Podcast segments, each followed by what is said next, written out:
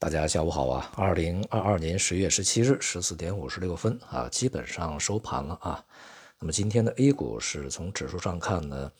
大多数啊都是温和的走高啊。虽然说在隔夜就是上周五啊，美股大跌以后，在今天 A 股是低开啊，但是这个随即就走稳啊，这也和我们在周末判断的呢是完全一样啊。因为无论从 A 股啊这个前期的触底反弹啊，还是在上周啊美股。呃，触底反弹以后，然后再去回落，啊，都是属于市场的一个正常的技术性的这个波动啊，并没有呃其中包含着什么更深层次的或者更多的基本面的一些这个呃特别重要的作用啊，所以说都相当正常。那么在今天这个 A 股走稳以后啊，呃，未来恐怕像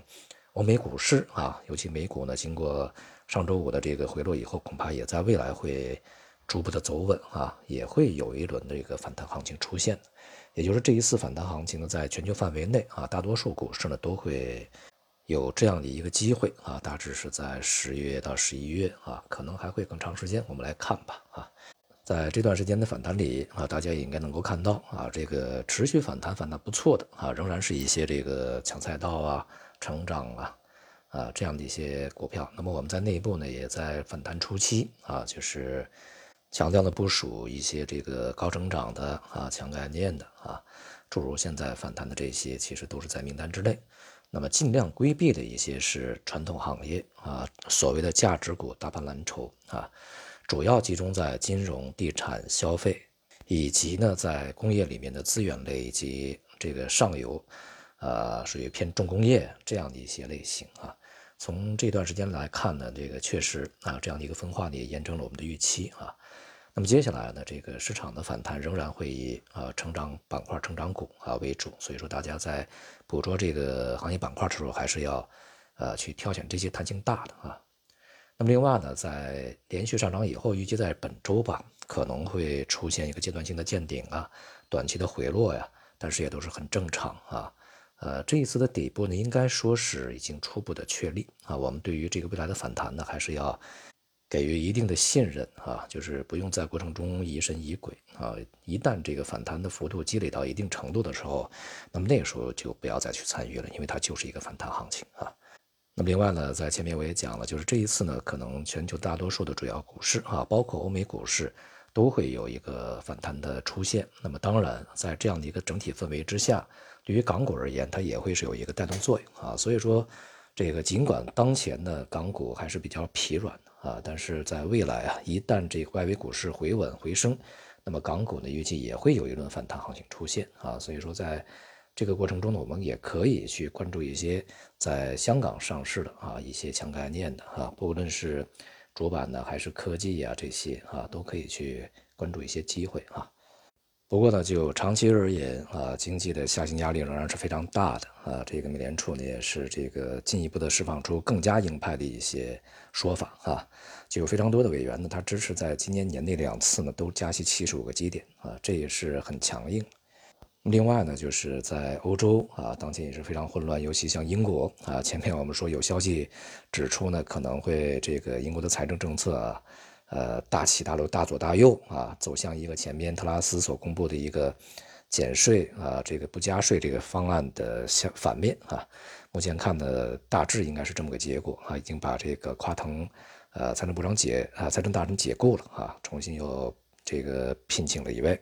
那当然也是特拉斯来保住自己的这个相位的一个呃手段吧啊，丢车保帅嘛。但不管怎么样呢，这个英国的民众啊，以及这个他政党内部以及市场呢，对目前的政府呢，都是不信任啊。所以说，这个英国呀，在脱欧以后走马灯啊，脱欧前后吧，走马灯的这个更换首相，呃，这个节奏恐怕也还没有停止啊。接下去是不是会像日本那样频繁啊，不得而知。但至少呢，我们会看到，在这个经济呃不稳定下行的情况之下，那么。政府的施政呢，它也会陷入到一个比较混乱的状态里面啊。未来的恐怕很多国家的政府都会出错啊。那么尤其呢，现在像一些极端的，比如说日本啊，它的这个施政呢，完全与全世界的这个主要潮流是截然相反的。那么这样的话，坚持下去也会出问题。像今天日本的日元吧，又已经触达了一百四十八点八五啊，这个马上就接近一百五十啊。日本央行也扬言要去干预，呃，这个恐怕市场还会去挑战一些央行忍耐的极限啊。但是这个日本央行单独干预呢，在当前的市况之下，恐怕效果也有限啊，因为毕竟是美联储加息的幅度比较大一些啊。那么这一次是否会引起一些这个无序的啊全球范围内的一个汇率波动，呃，从而呢去导致更加多的一些金融麻烦呢？我们拭目以待啊。至少在一些新兴市场，呃发发展中经济体呢已经引起了这个不小的压力啊。这一问题呢，在明年恐怕会更为突出啊。总之就是没什么好消息啊，大多都是一些坏消息。但即便是如此。也还没有发生什么非常极端的坏消息啊，诸如什么类似于雷曼兄弟倒闭这种事情啊。这个前段时间什么瑞士信贷的一些问题，现在看起来也不是说特别严重啊。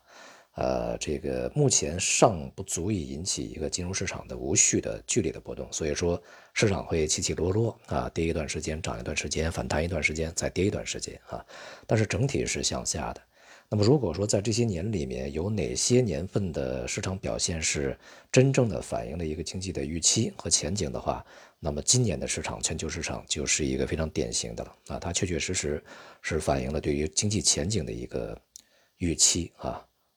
并且呢，由于这个市场也好，央行也好，政府也好，对于这个当前的棘手的麻烦。啊，其实都是有所准备的，所以说在起初呢，并不会引起特别大的一些波动啊。这种突然发生的这种危机呢和风险呢，在起初并不会特别大啊。所以说整个市场波动的反而是有序一些。这种有序呢，是一个有序的下行啊。但在明年以后啊，可能这个呃相继的很多麻烦就会更多一些啊。到时候我们要去注意一下，是否会有一些危机的苗头，或者说在前面积压的一些风险。集中再去暴露啊，这种事情呢更加长远一点啊。总之呢，我们在这些年里面机会是少的啊，这个获利空间是小的，非常宝贵的啊。我能够参与的大概也就是一年里面的那几个月份啊，五六月份我们成功的捕捉到啊。那么希望呢，大家也在十月份、十一月份能够再去捕捉一轮啊。好，今天就到这里，谢谢大家。